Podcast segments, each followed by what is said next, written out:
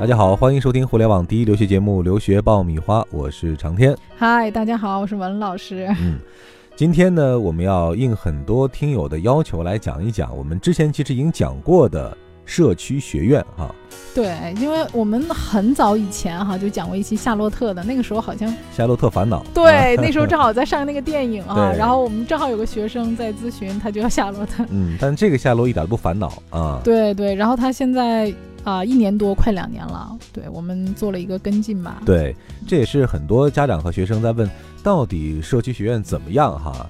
虽然你们介绍了很多有关于社区学院的优势啊，但始终还是不那么放心。嗯那今天呢，我们不妨就以这个夏洛特他在这个申请之后学习的一些状况啊，文老师跟他也进行了一些交流，帮大家来做一些解答啊，或者打消大家的一些顾虑。其实社区学院真的是一个非常便利、经济而且高效的一种留学美国的方式。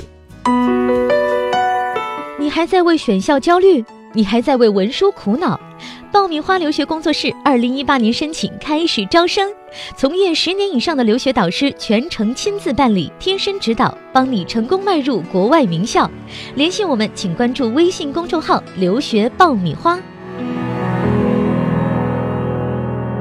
大概是在一年多以前哈，我们帮助夏洛特呢申请到了这个美国的啊圣特安娜这个学校啊，是个当地的社区学院，加州的。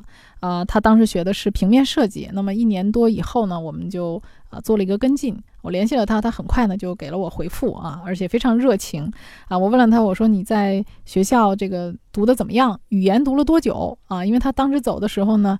呃，我记得特别清楚，他是自学的托福，没有报任何的培训班儿。当时是托福考了不到五十分嗯啊。他去了学校以后呢，就学了一个学期，也就是三个月的英语，这个时间其实蛮短的啊。然后就开始读这个专业课了啊。这个孩子其实英语基础还是挺好的。那么我就问了他，我说你读了这个学校以后啊，个人感觉在学校怎么样？他就说：“他说我虽然学校不是很出名，哎，但是我个人感觉在学校很好，老师啊、同学啊关系都不错，而且他现在还在校内打工嗯啊，因为他当时家庭经济条件并不是特别好，对对对，呃，一般化。然后所以说他当时走的时候也有这个计划。那么他到了学校之后呢，就很快就找到了这个工作的机会，在校内打工，而且在国际办公室里面呢还做义工啊，专门哦接待这些国际学生。嗯所以呢，他就认识了很多朋友，呃，新生啊，各个国家来的啊，本土的啊，所以他也利用这个机会呢，结识了更多的朋友嗯，啊。总体说他的这个进入社区学院到中间衔接的这个过程还是蛮顺利的。对，嗯就语言的时间比较短、嗯啊，而且能够抓住所有的机会啊，来锻炼自己。而且这个他读了有一年多啊，然后我问他，我说你觉得这个转学的事情是怎么计划的？嗯当时我记得特清楚，他想去读 UCLA 啊，嗯呃，但是待了一年多以后呢，他就有了新的认识。他说：“我转学啊，我准备啊、转到这个加州州立系统的学校啊。我觉得加州州立系统的学校呢，呃，学费便宜，而且教学质量很不错。嗯，啊虽然在国内好像名气对排名啊没有那么高那么对大哈。对对对，他说我嗯会考虑转到那边去的。呃，我说，哎，我说在中国的话，你可能从来就没有考虑过哈，大家在国嗯内就考虑排名嘛。他说，那你到了美国之后，你对这个学校的理解和感受就不仅仅停留在你这个排名上了啊。我觉得我们在国内的很多家长是因为不了解国外的学校，所以我们只能通过一些排名啊，或者是一些纸面的这个介绍，没有一个真正的感知。嗯，像他在加州的话呢，他会认识很多的学生啊、老师啊，啊，他对这个学校的教学质量就有一个更深刻的认识嗯啊。另外，他学的是平面设计，他说我这个专业呢，更多的还是看作品集嘛，嗯对于这个学校的名气不是太呃看重的啊。另外一个，我觉得他有一个很大胆的想法。他说：“我社区呃学院毕业，大概明年就读完了。这两嗯年我是可以转学的，但是我不打算继续啊。我想先 OPT 一年。那么 OPT 就是在那儿那个呃工作签证嘛。嗯哎，我说哦，我说你这个 gap 一年的计划，这个在中国好像大家就没有想过，一般大家想的是四年就接赶紧着读。接上哈。对，嗯赶紧接上，中间空一年会不会上别的学校会有问题哈？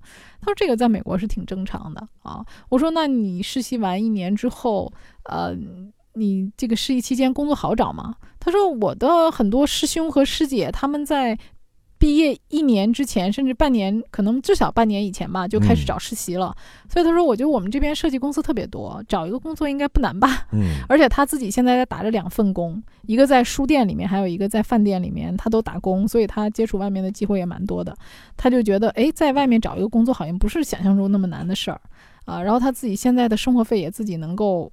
负担一半了，嗯。啊，所以父母这边也都比较省心，对。啊，我觉得这孩子真的是成长了蛮多的，变化蛮大的哈，嗯嗯，但一切都要源于当时迈出的那一步哈。如果当时，呃，他的父亲没有那么坚决，呃，没有让他敢于迈出这个社区学院的这一步，那可能他现在认识问题的角度，或者说规划未来的这样一个思路，都不会是跟您交流的这个状况了。对，其实他父母也有比较一个。呃，开放式的态度啊，我觉得越是这种开放式的态度，可能孩子没有那么大的压力，可能他去读书以后，他能有更多的选择。嗯，反而是国内很多父母把孩子的圈子限定的很小啊，而且现在大家很多人都纠结于学费在涨啊，美国的这学费动辄就三五万啊。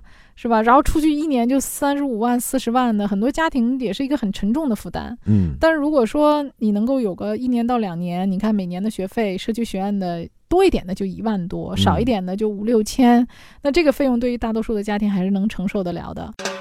这里是互联网第一留学咨询分享节目《留学爆米花》，欢迎继续收听哦。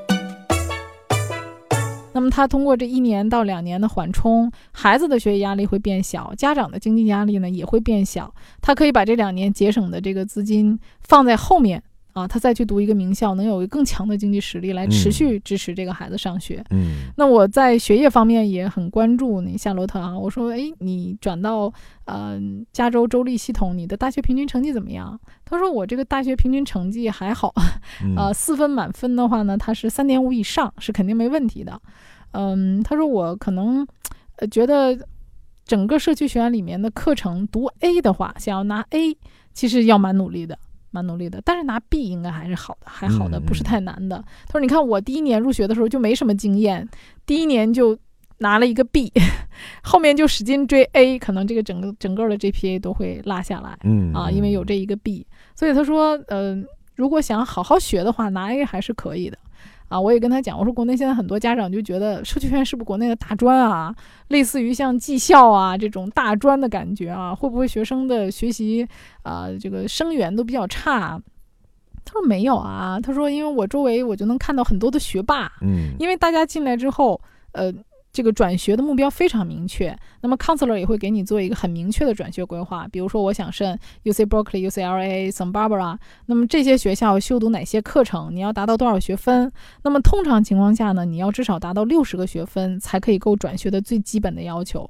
但是你进比较好的学校，重要的这些专业，他还会要求你修特定的专业课。嗯，所以这样很多人其实是修了七十个学分，那可能你这个时间就不止两年。啊，可能会是三年，或者有的学生为了把 GPA 拉得更高，他可能学的时间会更长。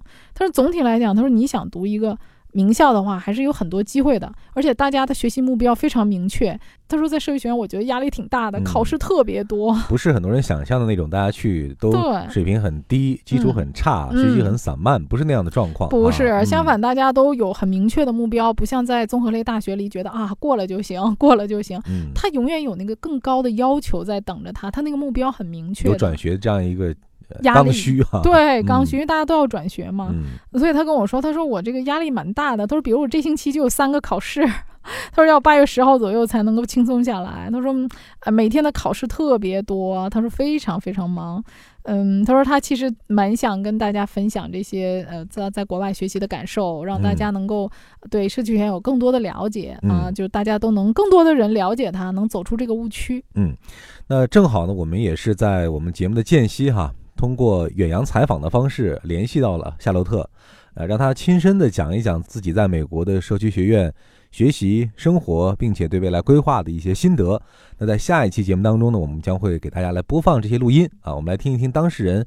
自己是怎么说的？可能大家对于社区学院，那对于未来通过社区学院就读美国名校，会有更进一步、更深入的了解。嗯，各位听众啊，敬请期待。嗯，好，今天我们就先卖一个关子哈，回顾夏洛特申请，包括学习求学的过程，呃，其实也是帮助大家了解美国的呃社区学院啊，包括这样的一种转学的制度啊。